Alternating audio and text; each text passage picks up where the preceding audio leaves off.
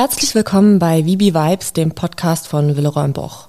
Ich bin Annabel Westrich und bei Willeroy Boch in der Unternehmenskommunikation tätig und wir feiern in diesem Jahr was ganz Besonderes, nämlich unser 275-jähriges Jubiläum.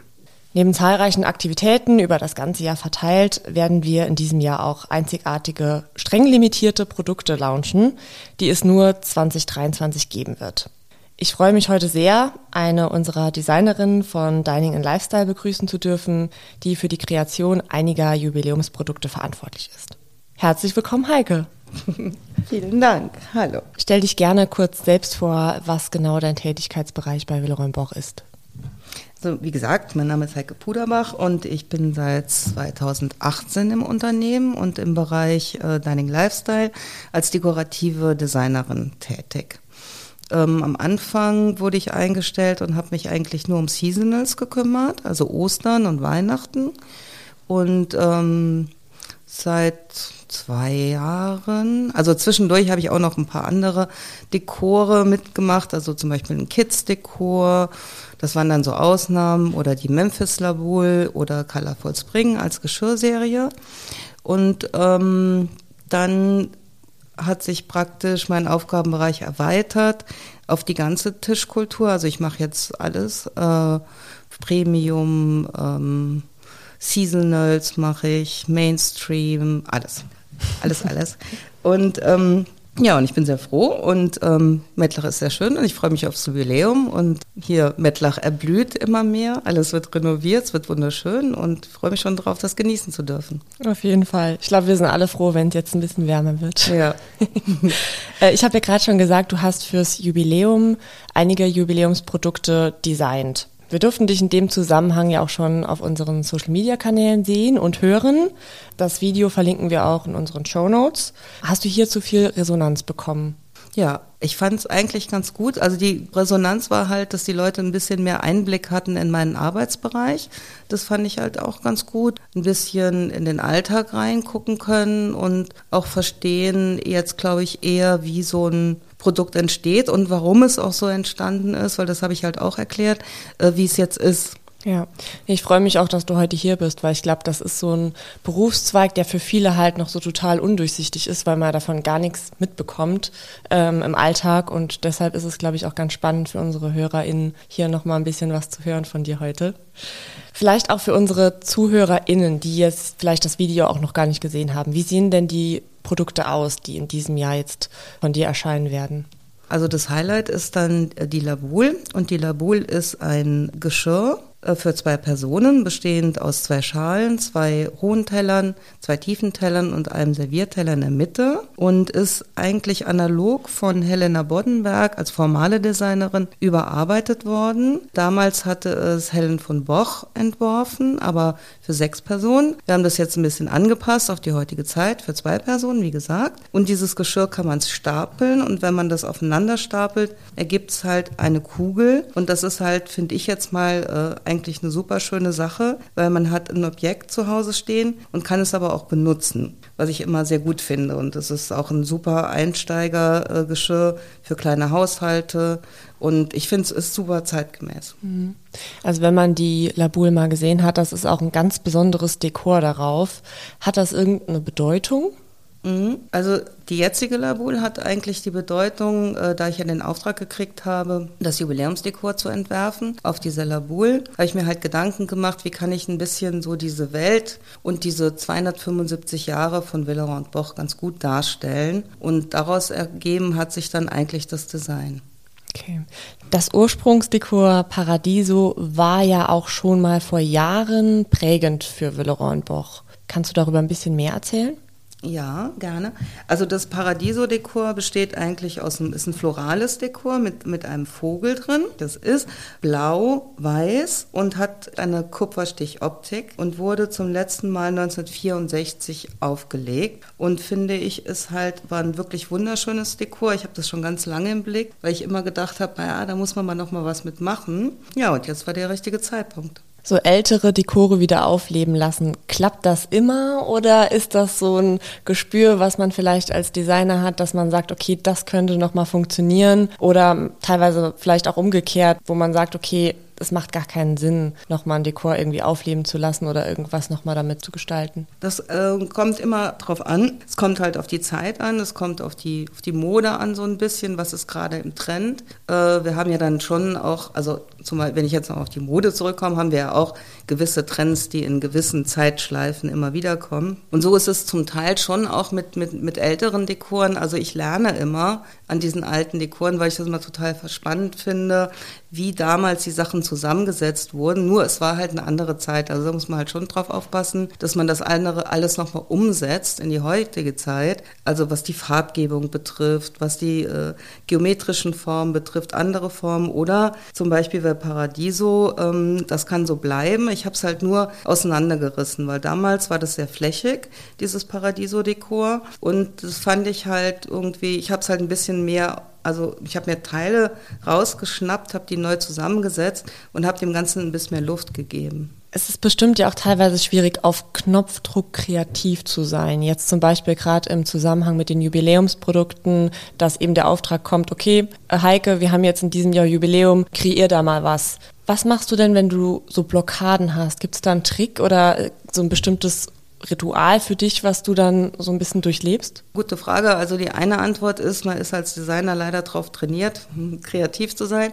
Ähm, also das ist eigentlich Job. Jeder hat natürlich eine Blockade ab und zu. Also ich habe da will nicht sagen, dass ich keine habe, aber ähm, dann ich bin dann einfach wie ein Endloscomputer. Also ich meine, ich bin ja jeden Tag bin ich ja konfrontiert mit Bildern und diese ganzen Bilder analysiere ich ja.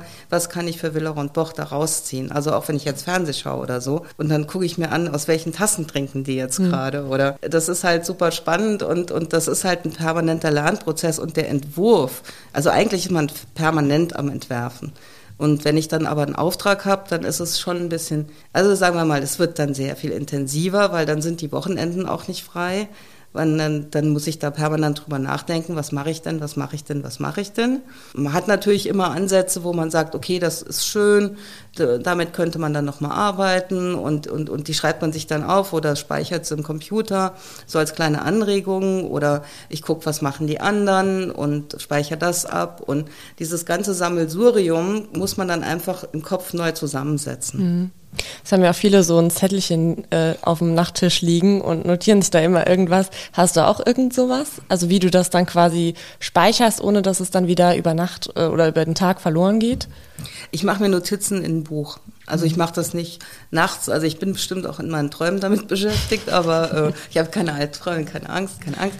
Äh, aber ich mache mir Notizen, ich schreibe mir das kurz auf und dann, dann weiß ich wieder, wenn ich das lese, weiß ich wieder, was ich gemeint habe. Und bis so ein Produkt im Endeffekt fertig ist, das dauert ja wahrscheinlich auch eine gewisse Zeit lang. Das durchlebt ja auch verschiedene Phasen. Wie funktioniert denn überhaupt sowas? Also wenn wir zum Beispiel den Geburtstagskuchen nehmen, der dieses Jahr erscheint, wie war das denn zum Beispiel dort? Also der Geburtstagskuchen war ein bisschen spezieller, weil das ist mein erster formaler Entwurf. Ähm, und da fing es eigentlich an, dass ich gedacht habe, okay, was ist das beste Zeichen für einen Geburtstag? Und dann ist mir ein Kuchen eingefallen und dann äh, habe ich gedacht, naja, super, das könnte ich ja als stapelbares Geschirr machen.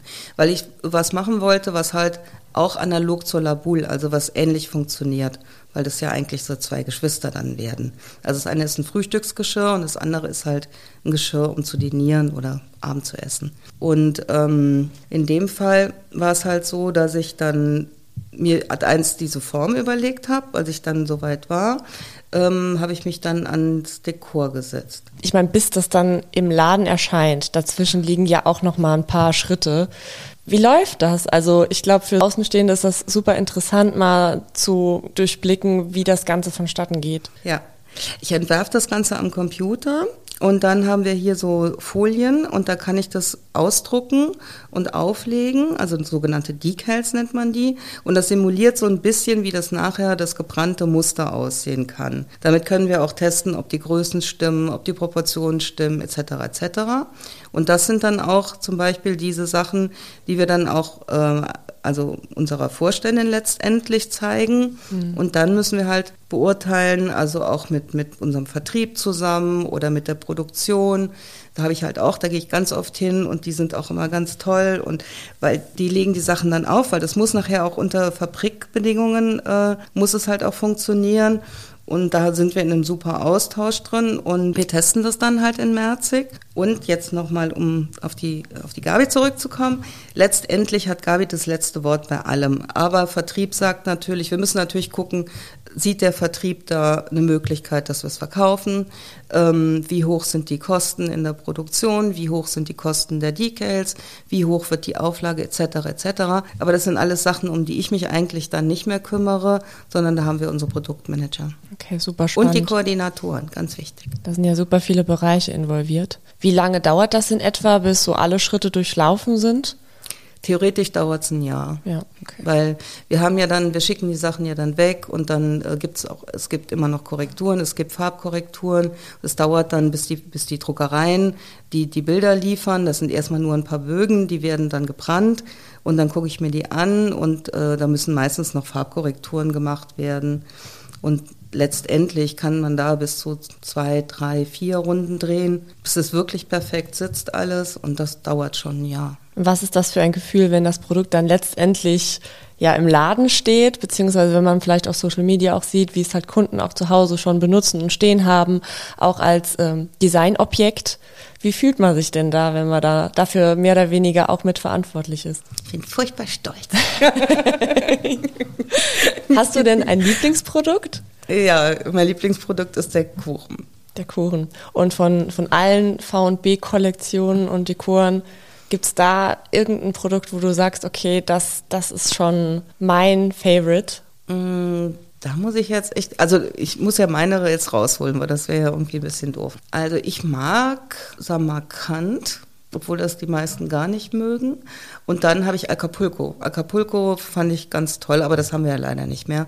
Aber das ist so ein, ein lustiges Design, fand ich das echt Freude bereitet. Habe ich auch versucht, das nochmal aufzuleben ich zu lassen. Gerade fragen. Ja, ja. ich habe es versucht, aber ich bin leider in taube Ohren gestoßen. Vielleicht in einigen Jahren. Vielleicht. okay, zuletzt noch eine persönliche Frage. Das diesjährige Motto von unserem Jubiläum ist ähm, 275 Years Creating Homes. Was bedeutet denn für dich zu Hause bzw. Creating Homes? Creating Homes ist halt, finde ich jetzt mal, den Rahmen, den man sich schafft und in dem man auch leben möchte. Letztes Mal habe ich eine kleine Geschichte dazu erzählt, was für mich Creating Homes bedeutet, weil für mich nämlich diese, ich habe immer eine Tasse, die ich mit in Urlaub nehme und aus der ich dann auch morgens trinke. Und dieses Creating Homes ist für mich halt auch Tischkultur, also meinen Kaffee einzunehmen in einer anderen Welt, aber trotzdem einen kleinen Teil meiner alten Welt dabei zu haben. Und das ist eigentlich für mich Creating Homes. Also kannst du quasi für dich überall ein Zuhause schaffen. Genau, so ist es. Super. Vielen Dank, Heike, dass du heute dabei warst und uns die spannenden Einblicke in deinen Arbeitsalltag gegeben hast. Für unsere ZuhörerInnen, schaut doch gerne mal auf unserer Webseite nach www.villeroy-boch.com. Da haben wir auch noch einige Informationen zu unserem Jubiläum online stehen und dort findet ihr auf jeden Fall unsere Jubiläumsprodukte, die wir eben behandelt haben. Bis dahin, vielen Dank fürs Zuhören und bis bald. Das war The Vibes, der offizielle Podcast der Villeroy und Boch AG. Jetzt abonnieren auf Spotify, Apple Podcasts und allen bekannten Podcast-Plattformen. Alle Folgen von VB Vibes sowie Hintergrundinformationen zum Podcast findest du auch unter podcast.villeroy-boch.com.